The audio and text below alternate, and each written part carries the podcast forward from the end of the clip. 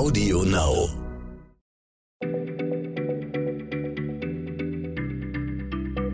Schneller Schlau, der tägliche Podcast von PM. Hallo und herzlich willkommen zu Schneller Schlau, einem kleinen Podcast von PM. Heute wieder mit mir, Jens Schröder, und mit Christiane Löll, die heute wieder dabei ist. Ein sicheres Zeichen dafür, dass es auch um Medizin geht. Ähm, Christiane, wir haben ein sehr relevantes Thema heute, nämlich äh, Krebsdiagnostik. Du hast dich da ähm, auch als Medizinerin in den letzten Jahren immer wieder mit beschäftigt äh, und als Journalistin für Medizinthemen. Ähm, da ist ein Begriff mir immer wieder unter die Nase gekommen, nämlich Liquid Biopsy. Äh, da weiß ich nicht so richtig genau, was ich davon halten soll und was das eigentlich ist. Und das geht vielleicht vielen Hörerinnen und Hörern auch so. Kannst du uns da schlau machen? Ähm, klar, hallo. Ähm, das bedeutet grob übersetzt Flüssigbiopsie, also mhm. Liquid und Biopsie. Und das steht im Gegensatz zu einer Biopsie aus einem festen Gewebe. Und was die damit meinen, mit diesem relativ neuen Analyseverfahren, ist, dass sie im Blut von Patienten forschen nach Erbgutschnipseln also DNA oder einzelnen Krebszellen von Tumoren. Das heißt, mhm. die nehmen nicht einen festen Tumor oder ein festes Gewebe, sondern die gucken eben im Blut. Und das heißt also, die wollen Krebs mit einer einfachen Blutprobe aufspüren. Also viel einfacher als bisher. Genau, und das ist eine Idee und äh, der zugrunde liegt die Erkenntnis, dass jeder Tumor, egal um welchen es sich handelt, seinen Ursprung in den Genen hat. Also in einer Zelle irgendwo im Körper entsteht eine Veränderung der DNA, eine Mutation, mhm. zum Beispiel zufällig oder durch einen Reiz wie äh, schädliche Strahlen, sagen wir mal. Und diese Genveränderung, die ermöglicht der Zelle einen Vorteil im Vergleich zu den anderen. Und die Zellen, die können vielleicht leichter in die Blutbahn und sich im Körper ausbreiten oder die teilen sich schneller als andere und können sich deshalb schneller vermehren.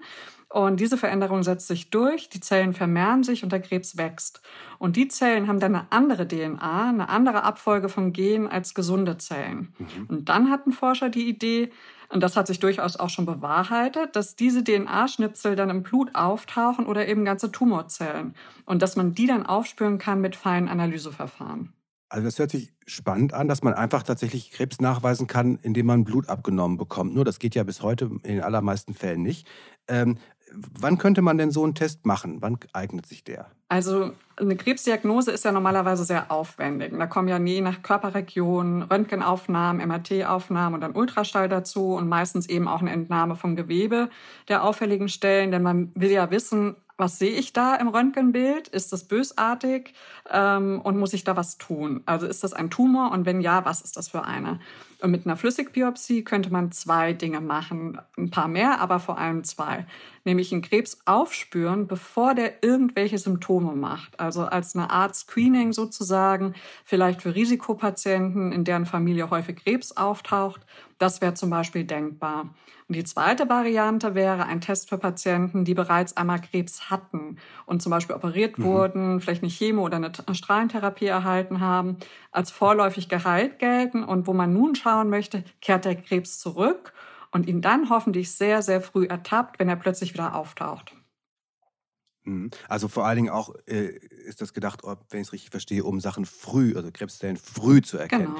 Gibt es denn konkrete Beispiele? Also kann ich so einen Test auch machen lassen, wenn ich das Gefühl habe, ich möchte mich jetzt testen lassen? Also dass man Stoffe im Blut untersucht, bei Krebs, das gibt es schon länger. Ne? Man nennt das dann auch Tumormarker. Das sind dann meist bestimmte mhm. Eiweiße, die vermehrt vorkommen, zum Beispiel bei Prostata- oder Darmkrebs. Das gibt es also aber das schon. ist was anderes genau, das ist was anderes. Und das gibt es aber, mhm. dass man es nochmal klarstellt, weil Blutproben bei Krebs sind ja häufig, dass da nochmal ein Unterschied ist. Gut, also es sind dann mhm. so Eiweiße. Und jetzt geht es eben um diese konkreten DNA-Schnipsel oder Tumorzellen. Und das ist dann wirklich neu und auch, muss man sagen, noch nicht Standard in den Kliniken und Praxen, sondern diese Ansätze werden in der Regel in großen medizinischen klinischen Studien geprüft.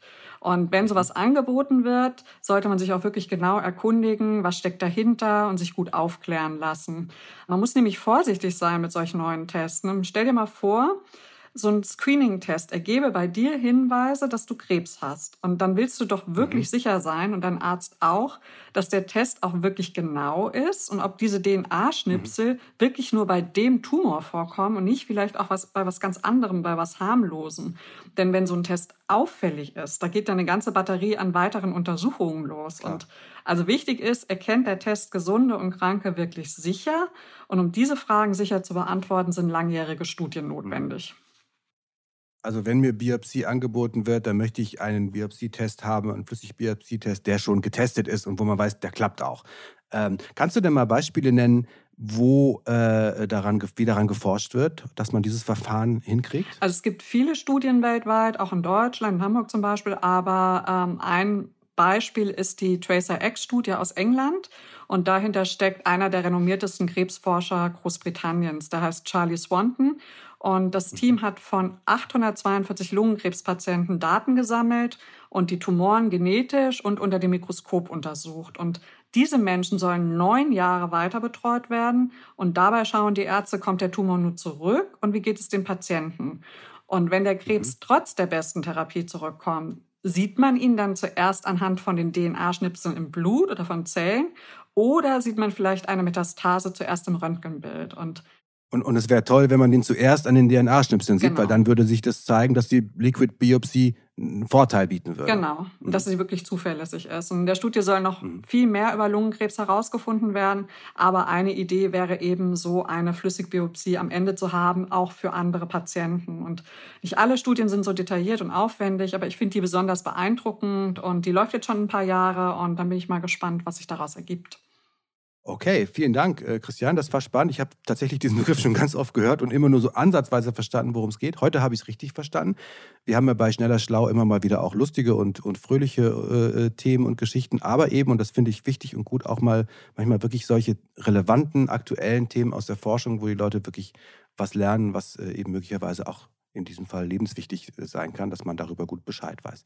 Herzlichen Dank und äh, wenn ihr uns Fragen stellen wollt, liebe Hörerinnen und Hörer, wir haben die äh, E-Mail-Adresse schlau.pm-magazin.de und freuen uns auf eure Fragen. Bis für heute herzlichen Dank und auf Wiederhören. Und tschüss. Schneller Schlau, der tägliche Podcast von PM.